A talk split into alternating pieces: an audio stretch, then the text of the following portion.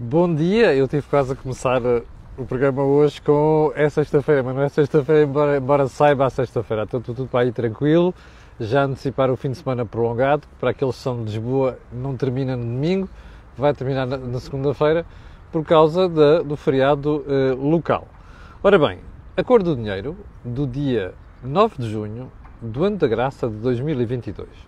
Amanhã é dia 10 de junho, naturalmente, e é, é, o dia de Camões, de Portugal e das comunidades europeias, perdão, das comunidades portuguesas, quais europeias, e isto é para mim uma das datas mais importantes do calendário em Portugal. Vamos ver se fazemos por honrar essa data.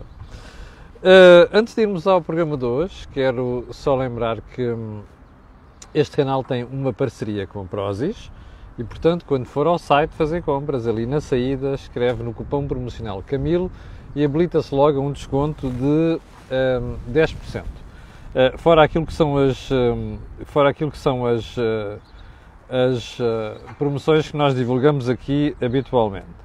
Já agora deixe-me só dizer, porque eu tinha prometido dizer aqui ontem, um, isto é assim, eu tinha feito um giveaway uh, durante o mês de maio para quem andasse ali a fazer compras na, no site da, da, da Prozis e fosse aqui espectador do canal A Cor do Dinheiro, uh, eu já tenho aqui o vencedor do giveaway. E portanto vou dizer aqui e vou pedir a quem tiver este número, eu não sei qual é o nome da pessoa, porque isto foi feito, isto é apurado a partir da, das compras que faz no site. Isto é assim, PRZ barra 393 17683. Aquele espectador que foi lá fazer compras e que tem esta referência na sua encomenda ganhou um voucher de 500 euros para fazer compras na, na Prozis. Portanto, eh, já sabe, ehm, é só escrever para lá para ehm, beneficiar deste, deste, deste voucher. Bom, agora sim vamos ao programa de hoje e vamos começar por onde? Olha, por duas mortes, uma delas de uma pessoa que eu conhecia, que era o ex-procurador-geral da República, Pinto Monteiro. Uh, a segunda é de Paulo Rego, pintora. Eu devo dizer, eu gosto muito de pintura. E gosto muito de pintura porque tive professores na escola secundária, já em Moçambique, curiosamente, o professor, o professor uh, Viriato Silveira, que do, do, do, alto dos seus 80 e tal anos, uh, que vive nas Caldas da Rainha e é uh, espectador aqui no canal, de, aliás, não só do canal da Cordinha, mas é, está aqui no Facebook. O professor Viriato Silveira foi quem me ensinou a gostar de pintura desde miúdo. Eu gosto muito de pintura Paula Rego não era daquelas uh, pintoras que eu uh, mais adorava, embora gostasse uh, da sua obra, e é indiscutivelmente uma grande perda. O, aliás, de todos os elogios, todas as coisas que já vi nos últimos dias, há uma que gostava de realçar, que é a capa do El País de hoje, que diz assim, morreu Paula Rego, a pintora da inocência sinistra.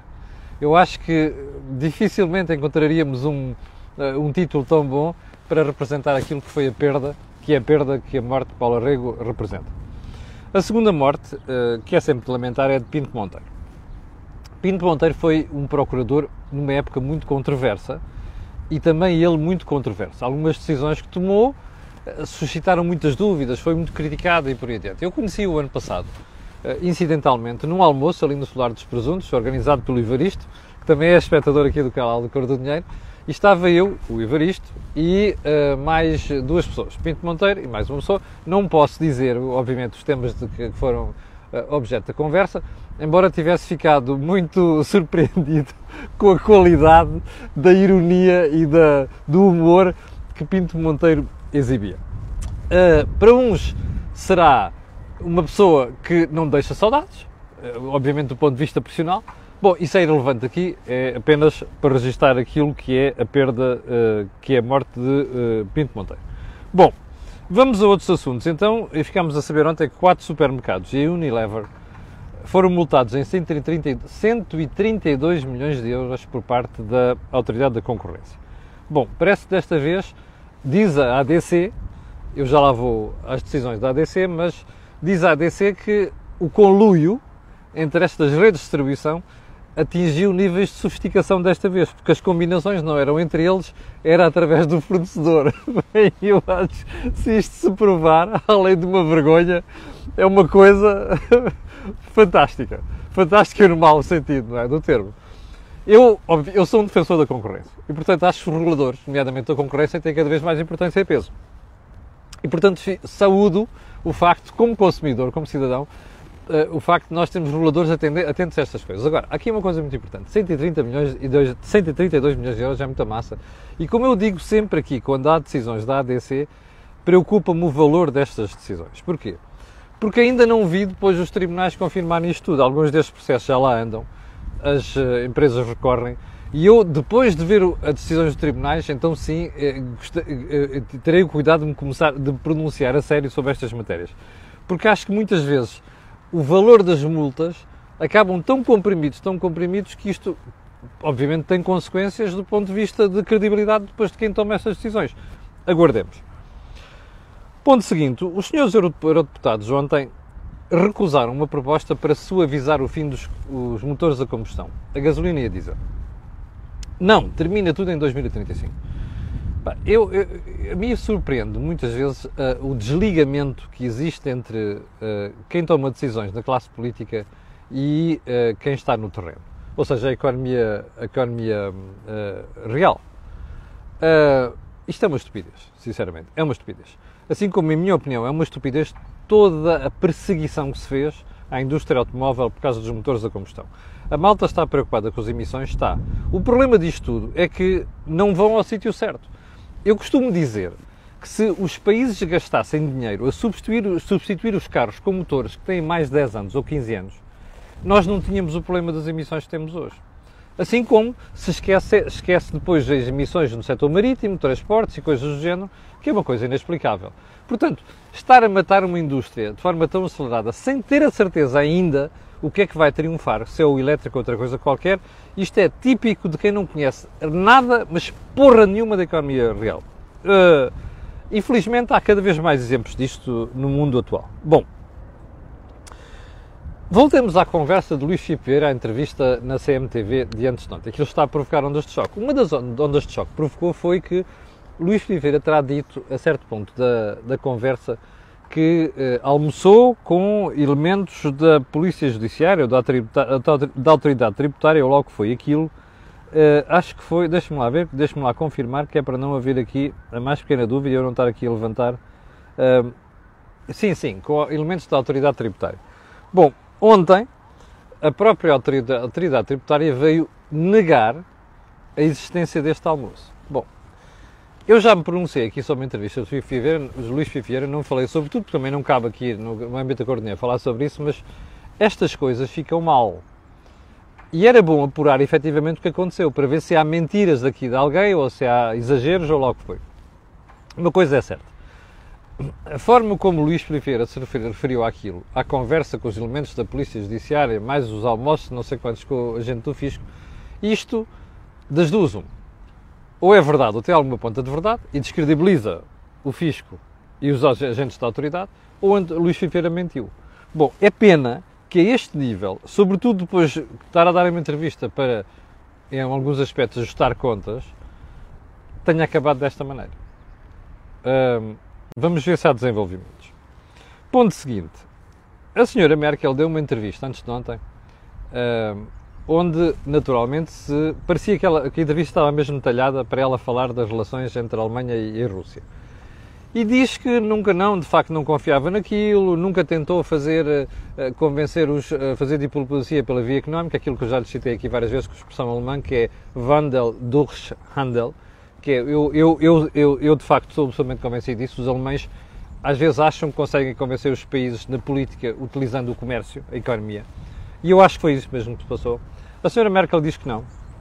Diz que, que realmente que ele foi um erro muito grande, mas que a Rússia é assim mesmo e, e, e, não conseguiu encontrar outra forma de evitar aquilo que, era, que, que este tipo de desenvolvimentos. Bom, uma coisa é certa. A Alemanha pôs-se claramente nas mãos da Rússia ao depender da energia como depende. Portanto, ela pode dar as voltinhas que quiser.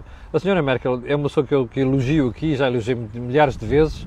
É uma pessoa que é, é ela a responsável pela Europa não ter esfrangalhado nos últimos 10 anos, claramente ela a responsável, e portanto ficará na história sempre como uma pessoa de excelência na Europa.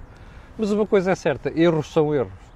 e não há governação sem erros. O erro da senhora Merkel, como já tinha sido o erro, o erro do senhor Gerhard Schröder, o, ministro, o primeiro-ministro socialista que antes, que antes deu, é mesmo este. E, portanto, há que assumir isso e, sobretudo, pensar como é que a gente vai agora atuar para daqui a 10 anos a Europa e a Alemanha não estarem dependentes do gás russo e da energia russa como está neste momento. Portanto, eh, ficou, ficou eh, o sabor amargo de perceber que a senhora Merkel está a tentar explicar a posteriori aquilo que não foi capaz de resolver enquanto uh, chanceler alemã. Bom, o último ponto desta conversa, antes da ordem do dia, o, ontem entrou em vigor o regime de prevenção da corrupção.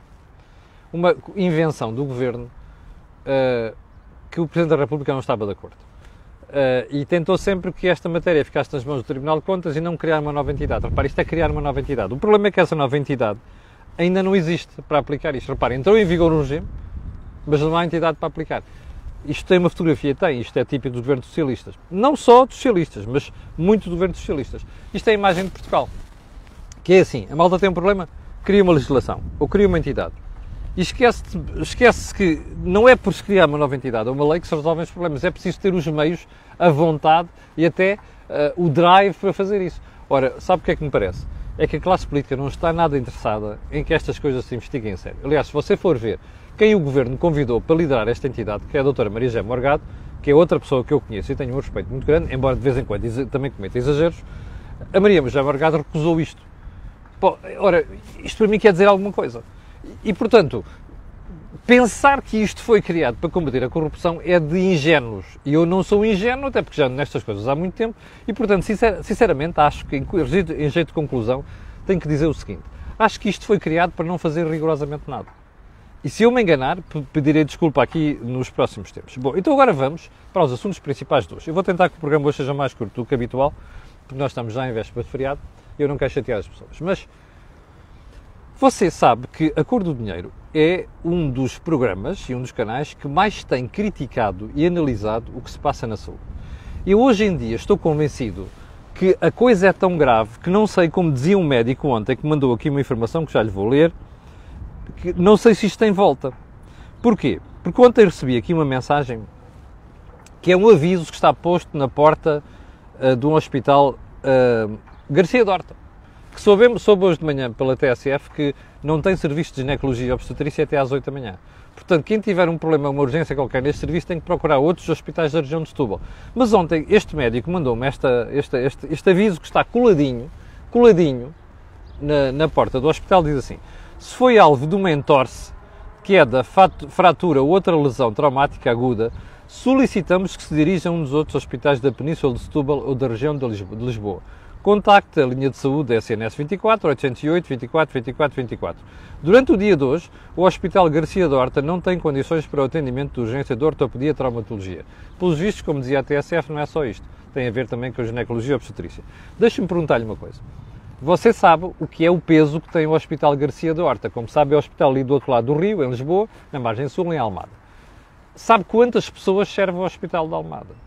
Deixe-me fazer-lhe uma pergunta sinceramente. Mesmo que você desse lado seja um die-hard, um maluco, amante do Partido Socialista, de António Costa e do socialismo, socialismo em geral, você acha tolerável que um hospital com o peso do Garcia Dorta, bom, nenhum hospital, mas sobretudo aquele, se possa dar ao luxo de não ter urgência traumatologia ou outra coisa qualquer e mande demandar outros hospitais da margem sul? Você acha normal que não haja uma urgência, uma urgência de obstetrícia e ginecologia? Não, não, de, de, a sério, mesmo que seja um die-hard do socialismo, você acha isto aceitável? Isto é a confissão da destruição do SNS. Como dizia o médico que mandou isto ontem, porque eu pensei que fosse fake. Eu pensei que fosse falsificação. E ele disse-me, não, é mesmo verdade. Bom, como é que nós podemos falar em SNS, encher a boca do SNS, dizer que estamos a criar uma coisa que é a grande conquista da democracia, quando isto é uma patifaria ao SNS, percebe? O que se está a fazer, e você vai ver a seguir que não é só de um ano ou dois, o que está a fazer é destruir o SNS. Com a conversa de falta de dinheiro aqui, falta de... não é um problema de dinheiro apenas. É um problema de gestão, do modelo do edifício que está errado já. Ou melhor, não é está errado já, não serve para os tempos modernos. A senhora Ministra da Saúde é de uma profunda incompetência, o Primeiro-Ministro é de uma profunda incompetência a gerir tudo isto. Isto é a imagem do SNS. Mas como se não bastasse, Ontem o Tribunal de Contas meteu cá o relatório para fora, onde diz que o acesso a cirurgias oncológicas degradou-se não é durante o período da pandemia, porque essa gente já sabia. O Tribunal de Contas tem-se pronunciado sobre isto. Esta degradação permanece, mantém-se desde 2017 a 2020. Já apanhou o período da pandemia. Portanto, primeira pergunta. Não foi só durante os momentos difíceis da pandemia, do, do confinamento, não sei quantos, desviar médicos, faziam outras coisas para tratar doentes com a Covid. Não é só isso. É desde 2017. Pergunta: quando é que este governo entrou em vigor? Não, quando é que este primeiro-ministro entrou em funções? Em finais de 2015, portanto, princípio de 2016. Vamos considerar assim. O Tribunal de Contas está a dizer que a degradação do SNS acontece desde 2017. Nomeadamente esta vergonha que é os rastreios oncológicos, nomeadamente o cancro do cólon e outra coisa qualquer, que, hoje ouvi, que, hoje, ouvi, que hoje ouvi de manhã na, na, numa das estações, não sei se foi na Renascença ou se foi na TSF, que representam uma coisa, que é cancros não detectados, que do ponto de forma empírica já se começa a notar que há um disparo e que obviamente vai ter consequências da sobrevivência das pessoas afetadas por isto. Percebe? Isto tem um nome, António Costa tem um nome, Primeiro-Ministro da Saúde, de Alberto Campos Fernandes, que de vez em quando aparece aí como se fosse nada com ele, não é? E a pessoa que eu conheço tem todo o respeito do ponto de vista pessoal, mas não posso deixar de criticar profissionalmente, porque não se fez rigorosamente nada no SNS e agora Marta Temido, desde 2019. Portanto, estas pessoas, estas caras estão lá. Isto é incompetência pura. Não há outra forma de designar isto. Está a ver? Portanto, o que o Tribunal de Contas está a dizer é que isto não foi só durante a pandemia, é um problema que já vem desde 2017 como costumam dizer os americanos, so much for aleluia SNS. Qual aleluia SNS? Estão a destruir o Serviço Nacional de Saúde. Bom, ponto seguinte. Hum, não sei se reparou, mas ontem houve uma emissão de obrigações da República Portuguesa. Há nove anos. Sabe o que é que aconteceu? Portugal pagou mais do dobro do que já tinha pago uma emissão equivalente em 2021. Para ser mais exato, a taxa de juros superou 2,3%. Portanto, prazos praticamente 10 anos. Ouviu bem a expressão? Pagou mais do dobro com este espaço tão curto de meses. Você dirá, ah, está bem, mas isto é geral. Who the cares? Ah, a Espanha também aumentou aquilo que está a pagar? Pois aumentou. Também aconteceu o mesmo antes de ontem com uma emissão espanhola.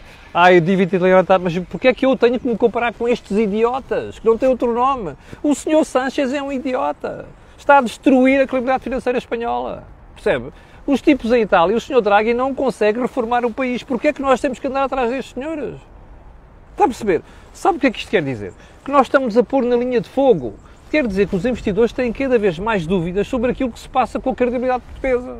É apenas isto. Bom, pior da história destas todas é que isto depois vai impactar o resto da economia. Quer dizer, a República está a financiar-se a um preço mais elevado, obviamente as empresas vão se financiar a um preço mais elevado e os particulares também. Com a agravante nós estarmos em, verba, em vésperas de tomada a decisão do BCE, que é subir as taxas de juros. Portanto, a República vai pagar mais. Aliás, eu tenho uma má notícia para si. Reconhecida pelo próprio BCE, as empresas já estão a pagar juros mais elevados, percebe? Portanto, é, isto, é disto que a, gente, que a gente está aqui a falar. Bom, hum, Repare, ah, isto é antecipação com o BCE. Pois, claro que é. E como você vai perceber nos próximos dias, aqueles que são os falcões versus as pombas no BCE estão em vias de triunfar. E esta brincadeira vai fiar fino. E ao contrário do que o governo está para aí a dizer, ontem, ontem, ontem, aliás, ontem, em alguns países europeus, nomeadamente na Alemanha, e isto está plasmado no Financial Times de hoje, dia 9 de junho, vai haver racionamentos de energia. Você não lhe estão a contar a verdade toda. Este governo está a tentar contar histórias, a fazer de contas que não está, que não está, não está a passar nada e que isto não vai ter consequências. Vai! Esta história do disparo de inflação vai afetar o consumo. Portanto, se pensa que a economia vai crescer com base de consumo, bullshit. Ok? Isto vai provocar falências. Nós vamos viver momentos difíceis. Ninguém está a contar isto, percebe? Não é só o problema de juros, é tudo o resto que vem encavalitado nisto. Bom, vamos voltar a um assunto de ontem. Aquela manchete do Jornal Notícias sobre a redução dos apoios sociais, que baixou de 120 mil pessoas para 90 mil, e mais o cabaz dado a estas pessoas, o número de produtos daquele cabaz também foi reduzido. A senhora Ministra da Segurança Social ficou muito, muito incomodada. Ontem veio logo a correr a dizer: não, não, quem tem direito aos apoios vai continuar a ter. Mas a questão não é esta. A questão é: se. Repara uma coisa, você fixa os critérios. A situação agravou-se, piorou. Portanto, você diz assim: bom, com estes critérios já temos que reduzir. Isto é que está mal. Não é dizer, ah, quem tem direito, a, quem está naqueles que cumpre aqueles requisitos tem direito àquilo. Não é a questão, não é essa. A questão é que a situação piorou. Repare, combustíveis aumentaram, alimentação aumentou, subiu tudo. Ora, as pessoas que já vivem mal, que são aquele 1 milhão e meio a 2 milhões de pessoas, vá, pronto, vamos ficar por 1 milhão e meio. Estas pessoas precisam de ajuda. E, portanto, vir com estas histórias, isto é conversa de mal pagador. A doutora Ana Mendes Godinho tem um problema e o governo não há dinheiro para tudo. Mas este é que é o erro. Como não há dinheiro para tudo e o governo quer fazer de conta que está apoiado com a gente, a baixa do ISP quer dizer isto é um erro. A baixa do ISP é um erro, percebe? Nós temos que apoiar as pessoas que precisam. E aqui é que a Segurança Social devia estar a fazer este trabalho, que é identificar. Eu estou farto de dizer isto, há meses que digo isto. Devia identificar as pessoas dizer assim: está aqui, você durante seis meses vai ter este apoio. Sabe o que é que eu começo a suspeitar? É que a Segurança Social não tem forma, do ponto de vista informático, de lá chegar. Aliás, como você sabe, a Segurança Social é um caos em Portugal. Nomeadamente a questão das reformas, de tudo. Ninguém reforma aquela brincadeira. Já o Falinhas Mansas, que lá estava, a Vera da Silva, que era um, um, um populista de primeira, Percebe? Nunca fez nada. Esta senhora não está a fazer nada. E, portanto, eu começo a suspeitar é que eles não conseguem saber quem é que precisa dos, dos apoios. E andam com esta história. Portanto, aqui a questão é esta. Nós temos que apoiar as pessoas que precisam. Não é todos. E, sobretudo, não é para sempre. Isto é uma coisa transitória. Ora, é bom reconhecer isto, porque senão nós estamos a dizer assim, então somos um Estado socialista, social-democrata? Não, não somos. Isto aqui é conversa de neoliberal. E estamos a ver um governo socialista a fazer uma coisa que acusam os outros de fazer, que é chamar nomes aos outros, que é neoliberal. Isto não faz mais pequeno sentido, certo? Bom, ponto seguinte.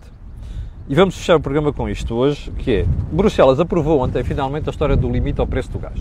Então é assim, empresas elétricas que produzem eletricidade compram gás. O gás está aqui, mas eles vão fazer de compra quanto é que compram por aqui. Pagam 40 euros. Uh, depois vai subir nos próximos meses. Pronto, está bem. Quem é que paga a diferença? Este é que é o problema. Bruxelas ontem finalmente aprovou. Aliás, o Ministro da, da, da, Transição Energética durante o dia veio logo professorosamente dizer assim não, não, a coisa está quase, está quase. Reagiu à notícia do, do cinco dias de ontem em Espanha, que era, ai, culpa é daqueles gajos, do lado, do lado da península, do lado, do lado da fronteira, de Badajoz para cá. Foi aquilo que o governo espanhol passou para os jornais uh, espanhóis de economia, está a perceber? Bom, ao final do dia, Bruxelas veio dizer, sim, sim, já aprovamos. Bom, deixe-me fazer as contas. Sabe quanto é que isto vai custar ao todo? Às duas economias, a espanhola e a portuguesa. 8.400 milhões de euros. Sim, porque aqui a diferença é paga por alguém, não é? Porque as empresas que vendem gás não vão vender o gás a 40 euros megawatt-hora e depois dizer assim, estou satisfeito com isso. Não, eles querem o valor normal. Portanto, esta diferença é paga por alguém. Quem é que vai pagar? Este é que é o ponto fundamental. Bruxelas disse, olha, do orçamento não sai nem um cêntimo. Portanto, Espanha e Portugal engoliram isto. Já agora, 18.400 milhões de euros, os espanhóis vão pagar uh, eh, 6.300 e Portugal vai pagar 2.100. Ok? Do custo disto tem custos. E era bom dizer isso às pessoas, porque em Portugal a gente toma decisões e diz assim: ah, não tem custo nenhum. Tem, tem, alguém paga esta marmelada. Bom, então vamos lá ver. Quem é que vai pagar isto? O senhor Ministro Duarte Cordeiro já lhe disse. Não disse, pois não. O anterior que lá estava, um tonto de primeira, contou-lhe quem é que ia pagar. Também não contou, pois não. Então fica a saber. Quem vai pagar isto é a malta da tarifa regulada. E quando acabarem os contratos do Mercado Livre também vão lá parar. Está a perceber? Portanto, alguém vai pagar esta brincadeira. Ou seja, são os consumidores, o sistema, como se gosta de dizer em Portugal, vai pagar isto. O sistema é bullshit. Não existe nada. O sistema é toda a gente paga. Porque isto depois repercute-se na tarifa. Está a perceber o problema? Portanto, estão-lhe a contar uma história a dizer assim, ai não, vai baixar 18%. Pois vai baixar 18%, para já não vai ser 18%, mas vai ser à custa de outras pessoas. De alguém vai pagar esta brincadeira. Isto é típico de Portugal, percebe? Toma as decisões põe-se os consumidores contribuintes a pagar e depois disse assim: não, não, está tudo bem, apoiou-se.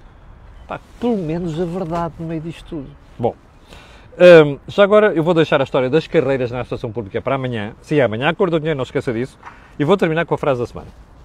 Salvador de Mel, do Grupo Mel. Não parece que semana de quatro dias deva ser a prioridade neste momento. Pois não. O que eu tenho pena é não haver mais salvadores de Mel a dizer isto.